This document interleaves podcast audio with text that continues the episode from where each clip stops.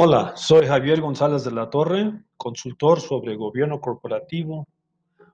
Hoy continuaremos sobre los conceptos de gobierno corporativo, lo que debe de saber el consultor sobre gobierno corporativo y lo que debe de saber los consejeros de administración. Buscamos siempre la gestión y diagnóstico de riesgos y cumplimiento dentro del gobierno corporativo. De los temas que vamos a platicar el día de hoy o el tema central serán las estrategias de capital humano. ¿Por qué el consultor sobre gobierno corporativo y por qué los consejeros de administración deben entender muy bien cuáles son las estrategias de capital humano que se deben de tener y el por qué? Hoy conversaremos sobre la organización y el capital humano. ¿Cómo los recursos humanos o capital humano en las organizaciones participan? ¿Cuáles son las percepciones y realidades del capital humano? ¿Y cuál es el impacto? Los desafíos para la competitividad de los recursos humanos, que tiene que ver la globalización, la cadena de valor, la rentabilidad, la capacidad organizacional, el cambio, la tecnología y sobre todo la atracción, retención y medición del capital intelectual concepto, gestión de activos intangibles organizacionales. Hagamos las siguientes preguntas. Siempre hemos dicho en los podcasts que los consejos de administración tienen que hacerse continuamente preguntas y preguntas cada vez más inteligentes. ¿Por qué es necesario para la empresa el desarrollo del capital humano? ¿Por qué es necesario una gestión por competencias? ¿Cuáles son los modelos de gestión de competencias y los riesgos y restricciones de cada modelo de competencias? Uno del, del, índice más importante que hemos dicho es el Change Management o la administración del cambio. Y la otra es el Corporate Culture, cultura corporativa. Son dos de los varios temas que es el verdadero índice que debe de tener todo, todo consejo. ¿Qué debe de monitorear el Consejo de Administración? ¿Cuáles son los cambios fundamentales en el medio ambiente de los negocios que llegaron para quedarse? Los cambios más importantes que hemos visto en los últimos años y ahora en los últimos meses con todo lo que está pasando son los cambios en los hábitos del consumidor. La reestructura industrial y de manufactura, cómo ha cambiado en estos últimos meses. Los escenarios de crecimiento, todos los escenarios de predicciones sobre crecimiento o decrecimiento han cambiado radicalmente. El modelo de negocio el día de hoy cada vez es diferente, cada vez más cambiante por todas las grandes implicaciones que, que está teniendo nuestro entorno actual. Las personas y no la tecnología son la fuerza que impulsa la transformación sustentable. Si bien la tecnología es importante y es la base, pero son las personas las que hacen la diferencia. ¿Cuáles son las preguntas que deben de continuarse a hacer en el Consejo de Administración? Por ejemplo, con lo relacionado a la retención de talento. ¿Creen que están haciendo lo suficiente para asegurar que los empleados no se vayan de la organización una vez que la economía mejore? ¿Qué están haciendo para mantener presencia con los reclutadores principales con el ojo hacia el futuro? ¿Están usando el método de reestructurar los trabajos e incentivar el trabajo virtual para reducir costos y ayudar a sus empleados a ser más productivos? ¿Cómo están usando la movilidad global y los incentivos fiscales globales para mejorar el trabajo y así como mejorar el ingreso? Algunos ejecutivos dicen que la crisis es una manera terrible de perder el tiempo desde la perspectiva de innovación. Por lo tanto, ¿qué significa esto para el talento de la empresa?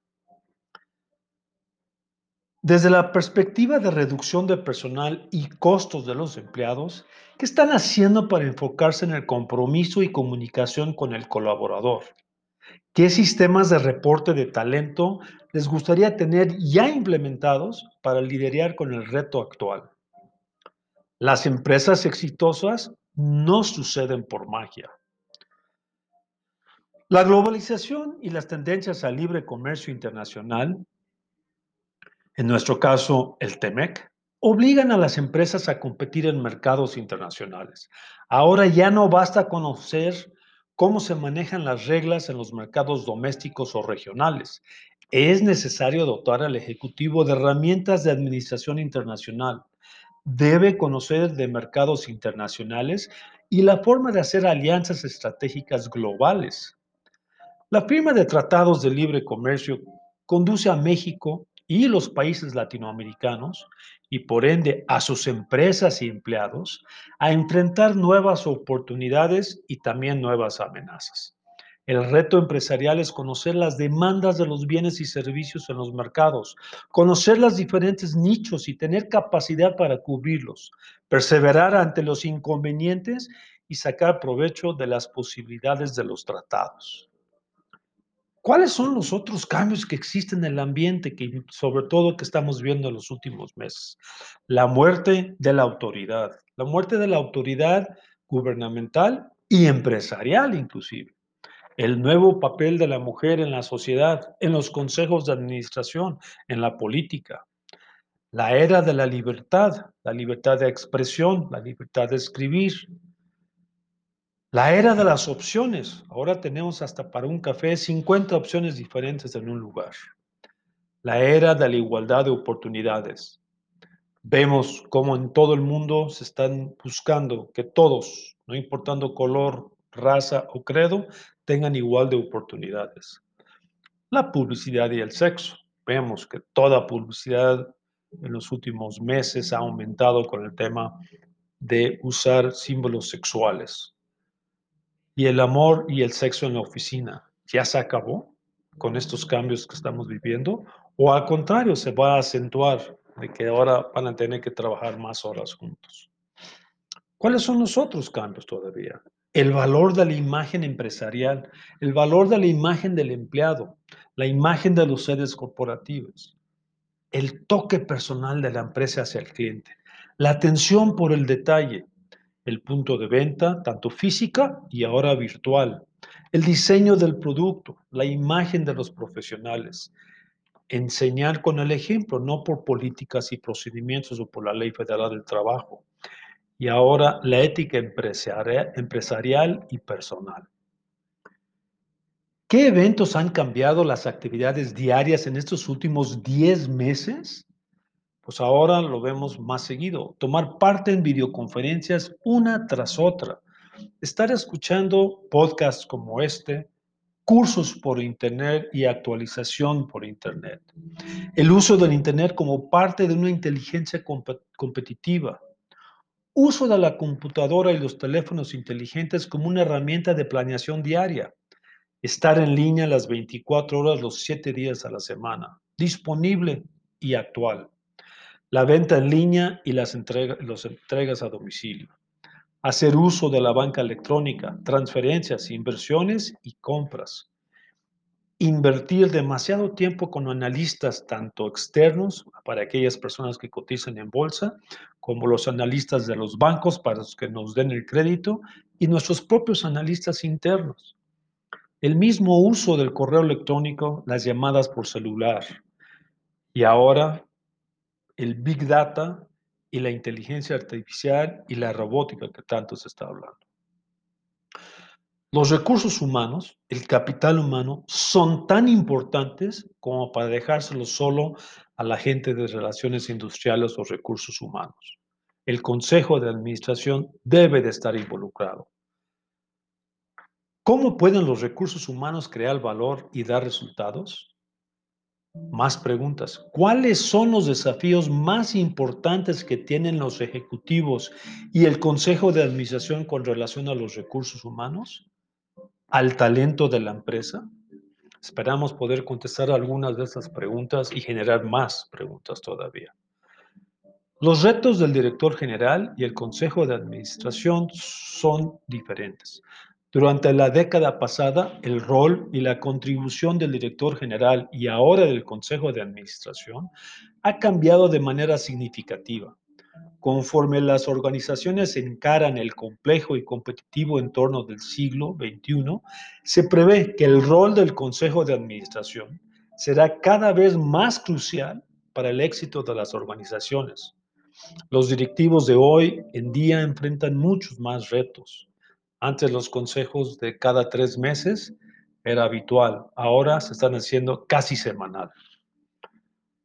Las organizaciones necesitan eliminar estas barreras para tener éxito en la implementación de estrategias y el consejo de administración jugará un papel fundamental en el aseguramiento de que la organización tenga suficientes talentos humanos, recursos económicos, liderazgo fuerte, una cultura que colabore con la estrategia corporativa, gestión de desempeño que permita efectividad organizacional y sistemas de compensación que se enfoquen en retener al talento humano y este capital humano.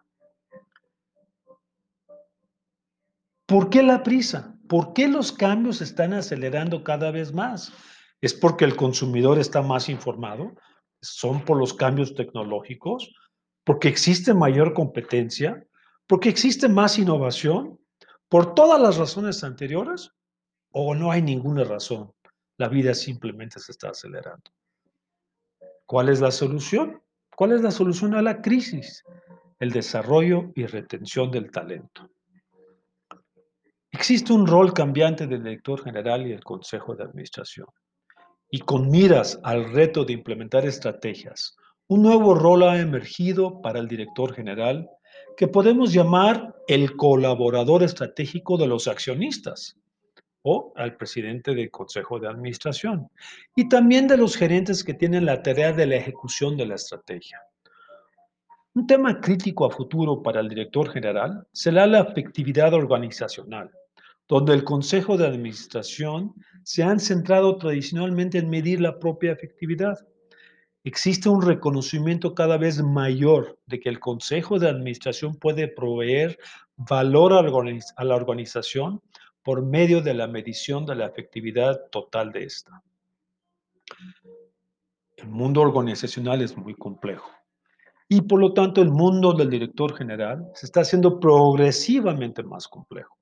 Por un lado, el director general no solo tiene que desempeñar un nuevo rol, sino que también tiene que lidiar con la gestión del cambio, el desarrollo del liderazgo, la medición de la efectividad de la empresa y los costos del bienestar y la salud, así como el aprendizaje y el desarrollo del personal.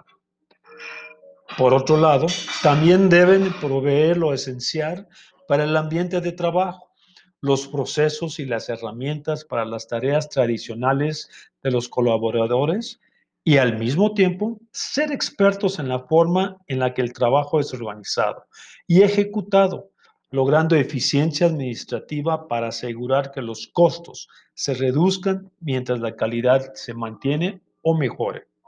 También tiene que gestionar el riesgo, tiene que asegurar que el cumplimiento de todas las leyes, las normas existentes y nuevas y reglamentos que se cumplan sobre todo en forma ética. El director general de hoy necesita un enfoque holístico de gestión de la empresa para cumplir con su rol cambiante, concentrarse en una multitud de variables sin perder de vista el panorama total, desarrollar procesos que están alineados con la estrategia del negocio y establecer un marco de trabajo que contribuya directamente en la implementación de la estrategia corporativa. El Consejo de Administración debe de apoyar a su director general.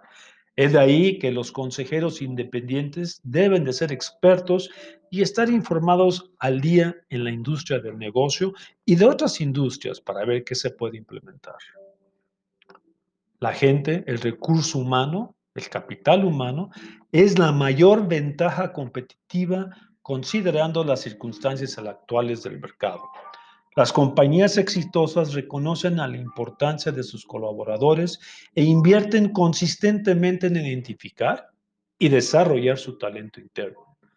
Existen muchas opciones para apoyar los procesos de selección y desarrollo, herramientas psicológicas, psicométricas y de selección que hay que buscar. El recurso corporativo más importante en esta década, por lo tanto, será el talento de ejecutivos y consejeros inteligentes que sean sofisticados en los negocios, quienes son diestros tecnológicamente hablando y astutos globalmente. Tienen que ser ciudadanos del mundo. Y la innovación, que se ha convertido en la religión económica de este siglo, con los cambios repentinos de los mercados, como los que estamos viviendo el día de hoy. Ningún negocio piensa que puede sobrevivir sin innovación. Empresas con liderazgo fuerte están intentando crear una cultura tolerante donde la innovación puede emerger. Están utilizando herramientas y técnicas administrativas para tener un proceso de innovación. Pero esto no es suficiente. Necesitan innovadores radicales requieren de individuos visionarios, quienes son apasionados y estén orgullosos de lo que hacen y que estén dispuestos al riesgo. Estos negocios radicales son los activistas que mueven el barco, levantan polvo y hacen una diferencia. Se apoyan sobre la tecnología, como son los ERPs, los administradores de proyectos inteligentes, la inteligencia artificial y la robótica. El futuro es cuestión de definirlo no de tomarlo por chance. El futuro viene con cambios significativos, nuevas generaciones y culturas a nivel del consumidor, nuevas tecnologías y modelos organizacionales. Crecimiento e innovación son imperativos. El pensamiento out of the box para generar beneficios. Olvídense de la frase trillada, es que así lo hemos hecho durante años. Ahí está el error, ahí está el problema. La importancia de la innovación, la tasa de crecimiento contra un crecimiento cuántico. ¿Queremos crecer orgánicamente o dar los brincos grandotes de tres dígitos? El negocio de hoy contra el negocio del futuro. ¿Cómo se ve? ¿Cómo está el as is, as, as it will be? Acordar en cuál será el horizonte estratégico apropiado. ¿Y cuál es la tendencia a nivel de tasa de crecimiento y cuál es la meta aspiracional? Los nuevos desafíos de la función del Consejo de Administración, ¿cuál es? Las nuevas tecnologías y las innovaciones han mejorado dramáticamente la eficiencia operativa de la empresa. Por lo tanto, el nuevo objetivo del Consejo de Administración y del director general es contribuir en mejorar el negocio y el rendimiento del personal en todas las áreas de la organización, no solo en el área de finanzas y producción. A medida que el talento clave se torna cada vez más escaso, las empresas deberán de ser más efectivas y eficientes en la contratación, el desarrollo y la retención del personal sobresaliente. Tendrán que apoyarse cada vez más en tecnologías nuevas y existentes. Existen estrategias ya trilladas como bajar el precio para poder ganar mercado. Estas estrategias duran máximo 60 días porque la competencia puede responder muy rápido. La otra estrategia, los mercadólogos, es hacer una gran publicidad. Sin embargo, durará máximo un año porque la competencia puede copiar y hasta sofocar la publicidad que hemos hecho. La innovación dura dos años porque las copias, inmediatamente los Me o los similares, se salen rápido. La manufactura, diseño de manufactura, procesos ágiles, pues duran tres años, nos dan una ventaja competitiva de tres años. La distribución, sobre todo que en nuestros países, en Latinoamérica y en México en particular, cada vez es más complicada. Bueno, tener una buena estrategia de distribución nos puede durar cuatro años. Pero ¿cuál será la estrategia que nos permita tener una ventaja competitiva más larga? Invertir en la gente, en el capital humano. Esto nos puede dar hasta más de siete años, porque hacer el cambio del conocimiento, hacer el cambio de la innovación a través de la gente y hacer que ellos se pongan la camiseta y den todo, hace toda la diferencia. El desafío estratégico es el riesgo y el cumplimiento. Desde los desastres naturales, las amenazas terroristas, los escándalos corporativos y políticos, y ahora la salud de la humanidad, se han apoderado de los titulares durante los últimos años y en particular los últimos meses. Lo único en común entre ellos es la gente. Recordemos el 9-11 en el año 2001, Katrina, los tsunamis que ha habido, la gripe aviar y ahora las pandemias. Las nuevas reglamentaciones, normas oficiales mexicanas y leyes que se han salido en los últimos dos años. Sarbanes-Oxley, la prevención del lavado de dinero y la prevención del financiamiento al terrorismo. Todo ha cambiado. Gobierno corporativo, gestión de riesgos y cumplimiento es responsabilidad del Consejo de Administración. Tenemos que tener políticas de indemnizaciones y contrataciones bien establecidas. Tenemos que tener gente que tengan educación, cultura, capacitación y dispuestos a innovar. La función del director general está teniendo un papel mayor a la hora de colaborar en materia de seguridad y protección del personal en las empresas globales. Y no solo en la parte física, sino también en la parte emocional. La NOM 035 ya llegó y llegó para quedarse. La administración o gestión integral de los riesgos. Los escándalos corporativos tambalean al mundo de los negocios, ni se diga la política, y los efectos de la globalización desafían el status quo. Los reguladores promulgan requerimientos regulatorios nuevos y actualizados. El requerimiento del que más se habla en la actualidad es Basilea III, prevención del lavado de dinero y financiamiento al terrorismo y reformas fiscales. Adicionalmente, existe un torrente de nuevas reglas, normas oficiales relacionados con gobierno corporativo, revelaciones respecto de hechos relevantes, ética, control interno y otras, tales como la ley de Sarbanes-Oxley, la ley de seguridad financiera, cumplimiento de las NOMS y las ISOs 9000, 14000, 27000, 45000. La siguiente generación de los directores generales, ¿en qué va a consistir? Está estrechamente vinculada a las estrategias corporativas y a la creación del valor del negocio a través de iniciativas del director general que aborden los desafíos estratégicos más apremiantes de la organización. Esto implica anticipar las principales tendencias en materia de personal, determinar y ejecutar estrategias de negocio, identificar y abordar riesgos y normativas relativas al personal, mejorar el desempeño y la productividad del personal y ofrecer nuevas iniciativas para recursos humanos que favorezcan el mejoramiento y crecimiento de la organización, fomentar la innovación, usar la tecnología existente y estar al alba en las tecnologías que vienen en los próximos 36 meses que van a ser disruptivas. Consejo de Administración y el director general tiene que tener un foco en el negocio. En el futuro, las empresas en todo el mundo se verán enfrentados a desafíos sin precedentes en materia de recursos humanos, en materia de innovación y en nuevas tecnologías.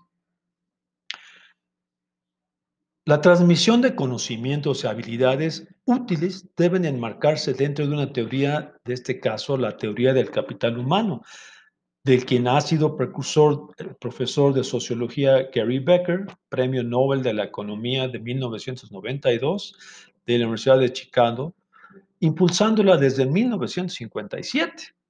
Becker comenzó a estudiar las sociedades del conocimiento y concluyó que su mayor tesoro era el capital humano que éstas poseían, esto es, el conocimiento y las habilidades que forman parte de las personas, además de lograr definir el capital humano como la pieza clave para la productividad basada en la creación, difusión y utilización del saber. No obstante, no debe perderse de vista el pensamiento del economista Alfred Marshall, que en sus principios de economía anunció, el capital más valioso de todos es el que se ha invertido en seres humanos. En los estados financieros, ¿qué se muestra? Se muestran los activos, los pasivos y el capital aportado y, ganado, así como los ingresos y los egresos y los flujos que muchos no revisan. que ha tenido la empresa una entidad. Sin embargo, no se ve reflejado el valor intangible del capital humano que tiene una entidad. Quiero concluir que si México quiere llegar a ser la quinta o sexta economía del mundo, necesita realizar un proceso de modernización y desarrollo de sus empresas a través de los empresarios en colaboración con el gobierno.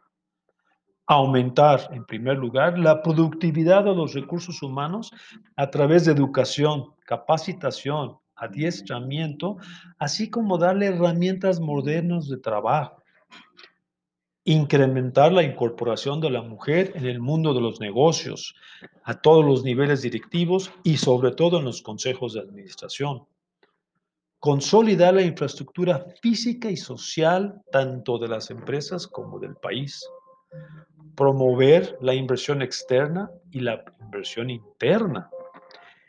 Invertir y fomentar en la innovación.